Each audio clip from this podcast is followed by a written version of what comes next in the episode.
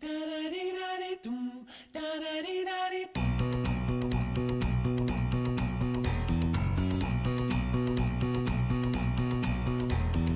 Everybody's gonna love today, gonna love today, gonna love today. Everybody's gonna love today, gonna love today. Any way you want to. Muy buenos días a todos, aquí como todos los días nos encontramos en Tu Dato Nuevo aprendiendo junto a todos, junto a Sofía Cartes, alias Hanger. y Montserrat Vera, alias Rocky Girl. En este nuevo día te traemos un nuevo dato, y es sobre la dictadura militar que ocurrió en Chile el 11 de septiembre del año 1973, en Santiago de Chile. Tuvo como incidente el bombardeo de la moneda, en el cual se suicidó Salvador Allende y tomó la presidencia Augusto Pinochet. En el mandato de este, varias personas tuvieron un exilio obligatorio por tener un pensamiento distinto al del gobierno. Varias personas fueron a países de Europa. Y aquí es donde le damos un ejemplo, y es el libro No pasó nada de Antonio Scarmeta. Y sin olvidar el agradecimiento a nuestros patrocinadores de McDonald's y Fantasilandia, que como dato les damos que esta semana hay ofertas familiares. Y si vas con nuestro código ADRENDO 2021, tendrás un 50% de descuento. Al igual que en Rappi, porque no hay que olvidar que estamos en pandemia y queremos que te cuides. Este resumen de Antonio Escarmeta se presentó en el siglo XX en la dictadura de Augusto Pinochet, donde por aquel acontecimiento dirigió una migración de una familia a Alemania, la cual era constituida por un menor de 14 años llamado Luis, conocido como Lucho, su hermano Daniel y mamá y papá. Lucho, como bien le decían, era el único o el que más sabía y ocupaba a su familia para la traducción del alemán al español. En su escuela se hizo de buenos amigos y una amiga andante llamada Edith. Además, por las tardes sacaba unas cajas de un local por el cual le pagaban y ese dinero era repactado en su familia o iba a la tienda de historietas, además de una tienda de discos que conoció Sofía. Y aquí es donde se pone interesante la cosa, pues fue un enamoramiento fallido y una mala noche. A la defensa de su corazón roto le pega Hans, un amigo que se quiso pasar de listo con Sofía. Luego de saber que Hans estaba en el hospital, su hermano Mitchell lo quería matar. Sophie le pidió que se alejaran y, el día de la huelga y ayuda a los hermanos chilenos, quedó con Mitchell y Ricitos, quien, así le decía a Edith, a juntarse el mismo día.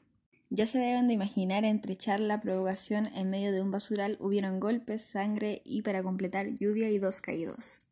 Finalmente, uno derrumbó a otro y el fortachón, quien quedó en duda, como quedó peor que Lucho, quedó inconsciente tirado en el suelo. Con el paso de no seguir con la guerra, se hicieron amigos, esa misma noche comieron pizza de billetes empapados y luego de la carta de Luis, Recitos fue su novia. Ahora mi audiencia, con el hashtag no pasó nada, nos pueden enviar preguntas, las cuales retomaremos luego de este corte. Coméntanos y te leeremos.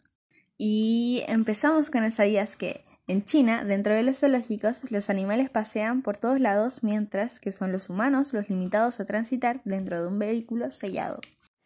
¿Sabías que la hija de Shakespeare era analfabeta? El 95% de las personas cuando pequeñas pensaban que la luna lo seguía. ¿Tú qué pensabas? ¿Sabías que Einstein nunca fue un buen alumno? Y ni siquiera hablaba bien a los nueve años. Sus padres creían que era un retrasado mental. Te apuesto a que no sabías que el monte Everest no es el más grande con sus 9.848 metros de altura, sino que el monte Olimpo, en Marte, es el más alto con sus 26.000 metros de altura aproximadamente. Alucinante, ¿no crees? ¿Y sabías que el primer presidente de Chile fue argentino? Sí. En 1827, Manuel Blanco Encalada fue reconocido como el primer presidente de la República de Chile. Militar y político, nació en Buenos Aires, Argentina.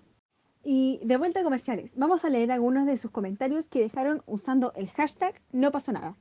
Y Juana nos pregunta, ¿por qué crees que el protagonista y su familia utilizan malas palabras o improperios chilenos?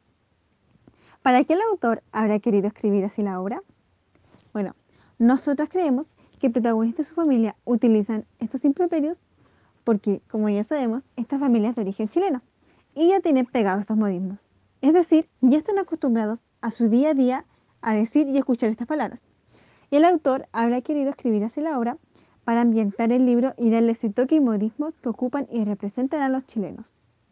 Y acá tenemos una pregunta de Chica64K. ¿Cómo era el protagonista del relato?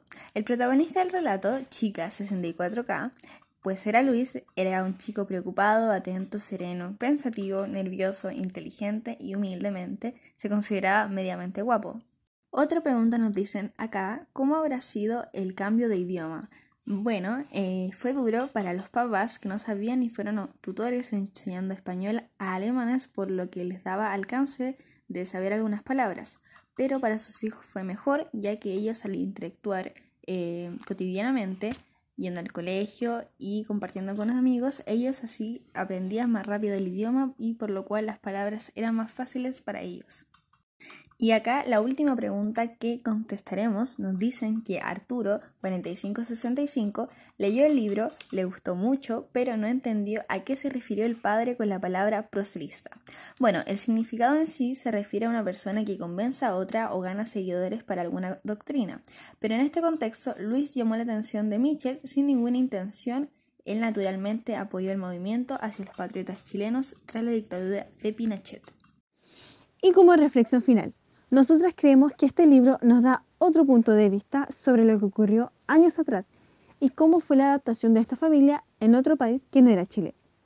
Además de conocer cómo se adaptaron tanto emocionalmente como socialmente. Y conocer las aventuras de un niño de 14, 15 años, cómo se adaptaba, sus pensamientos, sus enamoramientos, peleas y alegrías. Y bueno, mis hermosos oyentes, eso fue todo por hoy. Recordamos un acontecimiento importante de nuestra tierra, nos distrajimos y aprendimos. Y ya saben qué libro leer en este encierro. Le dejamos una canción en memoria de nuestros antepasados. Hasta mañana.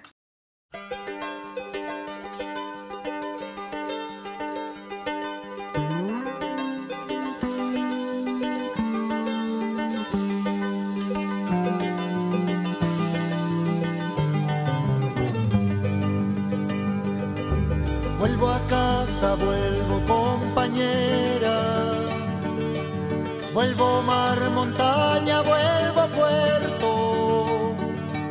Vuelvo sur